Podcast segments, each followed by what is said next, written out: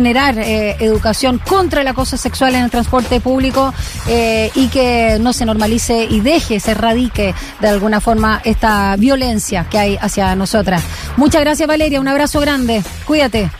Muchas gracias. Chao. Chao, chao, que estés bien. Chao. Chao.